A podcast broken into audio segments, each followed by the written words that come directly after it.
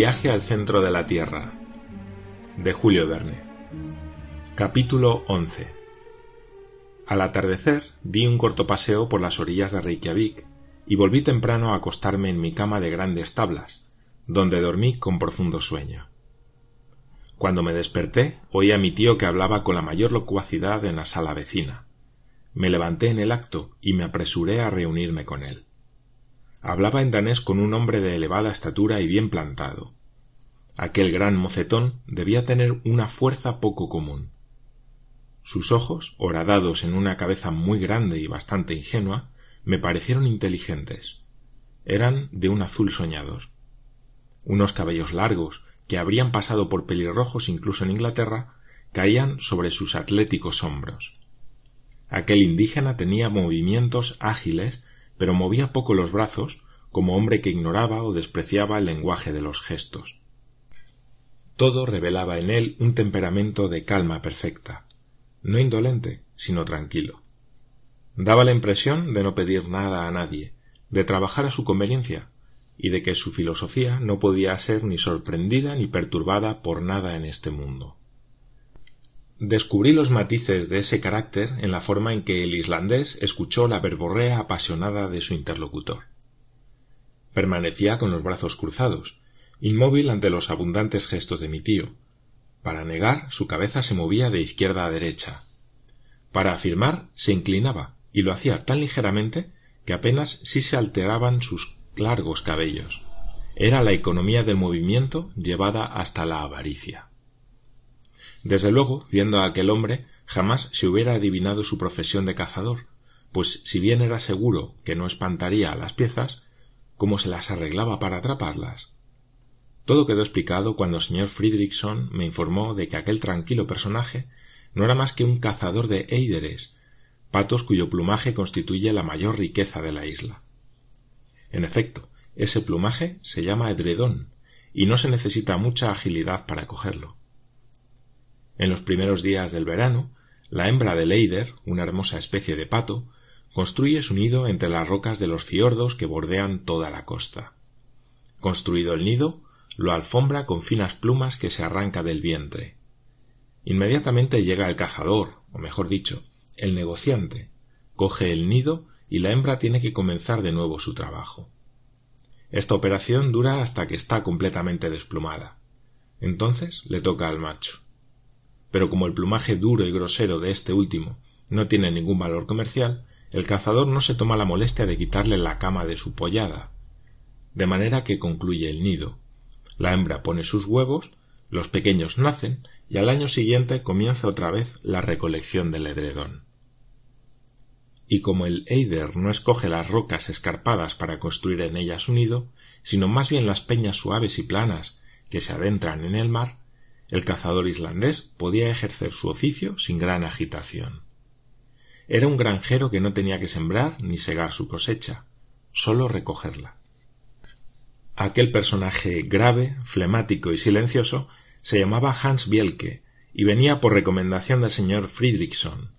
Era nuestro futuro guía. Sus modales contrastaban singularmente con los de mi tío. Sin embargo, se entendieron sin problemas. Ni uno ni otro repararon en el precio, dispuesto el uno a aceptar lo que le ofrecieran y el otro a dar lo que le hubieran pedido. Jamás hubo trato alguno más fácil de concluir. Y de lo pactado resultó que Hans se comprometía a conducirnos a la aldea de Stapi, situada en la costa meridional de la península del Sneffels, al pie mismo del volcán.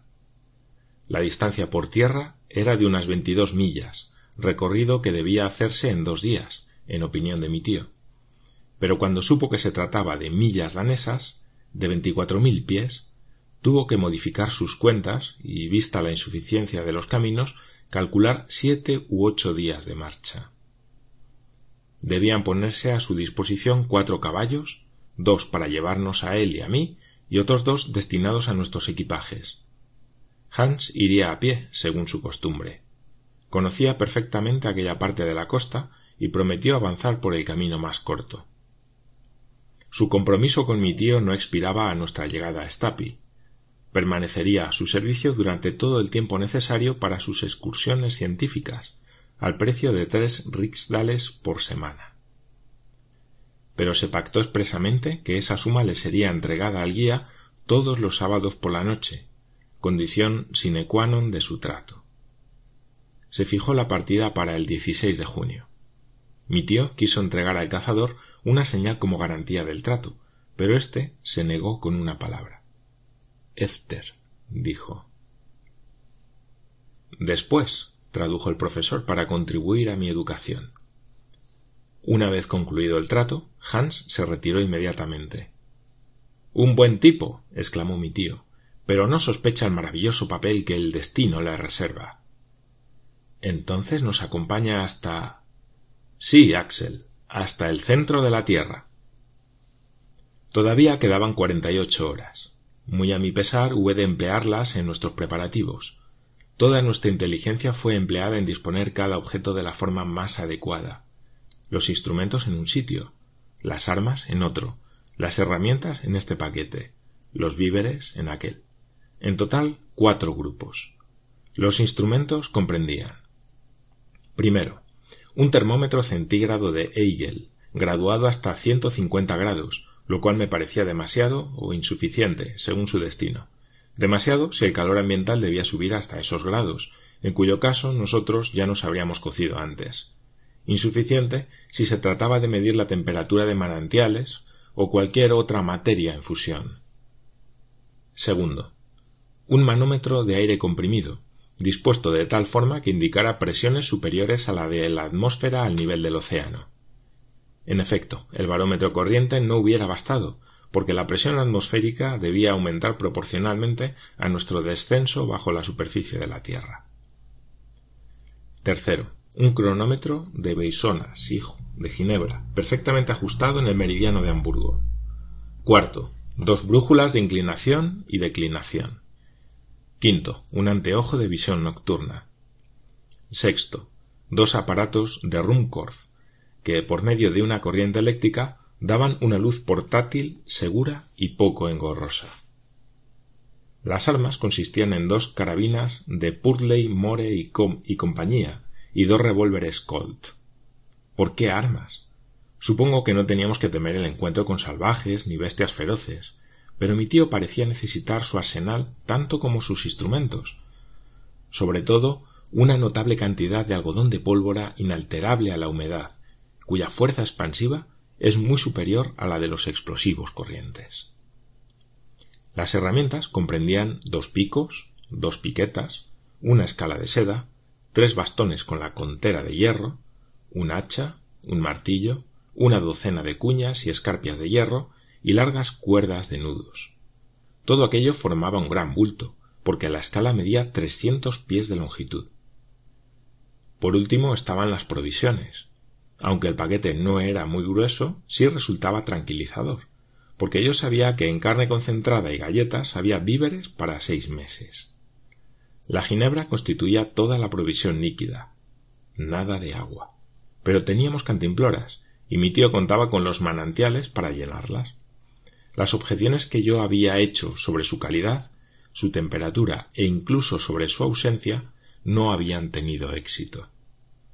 Para completar la enumeración exacta de nuestros artículos de viaje, anotaré un botiquín portátil conteniendo tijeras de punta roma, tablillas para fracturas, una pieza de cinta de hilo crudo, vendas y compresas, esparadrapo, una lanceta para sangrías, cosas todas horrorosas, además una serie de frascos conteniendo dextrina, alcohol para las heridas, acetato de plomo líquido, éter, vinagre y amoníaco, drogas todas de empleo poco tranquilizador.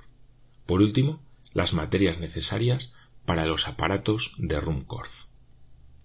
Mi tío no había echado en olvido la provisión de tabaco, pólvora para las escopetas y yesca, ni tampoco un cinturón de cuero que llevaba alrededor de la cintura y donde había una buena cantidad de monedas de oro y de plata y de dinero en papel. En el paquete de herramientas había buenos zapatos impermeabilizados con una capa de alquitrán y de goma elástica. Así vestidos, calzados y equipados, no hay ninguna razón para no ir lejos, me dijo mi tío. La jornada del 14 se empleó íntegra en disponer todos estos objetos.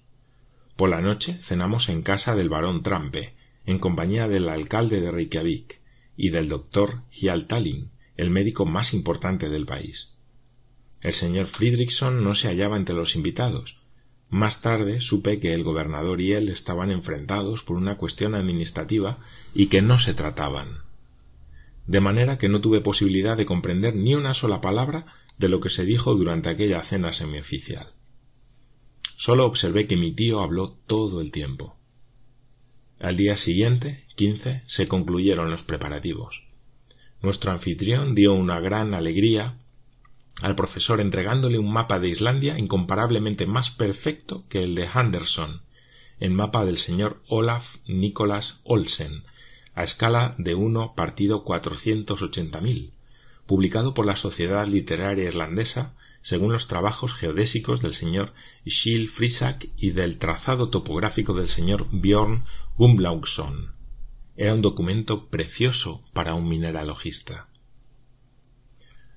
Pasamos la última velada en íntima conversación con el señor Friedrichson, hacia el que yo sentía una viva simpatía. Luego sucedió a la conversación un sueño bastante agitado, al menos por lo que a mí se refiere. A las cinco de la mañana me despertó el relincho de cuatro caballos que piafaban bajo mi ventana. Me vestí apresuradamente y bajé a la calle. Allí Hans acababa de cargar nuestros equipajes sin moverse, por decir así. Sin embargo, trabajaba con una destreza poco común. Mi tío era más ruidoso que efectivo, y el guía parecía preocuparse muy poco de sus recomendaciones. Todo quedó terminado a las seis. El señor Friedrichson nos estrechó la mano. Mi tío le agradeció en irlandés de todo corazón su benévola hospitalidad. En cuanto a mí, esbocé un saludo cordial en mi mejor latín. Montamos a continuación en nuestros caballos y el señor Friedrichson me lanzó, con su último adiós, este verso de Virgilio que parecía hecho para nosotros, viajeros inseguros del camino. Et quacunque viam denderit fortuna sequamus.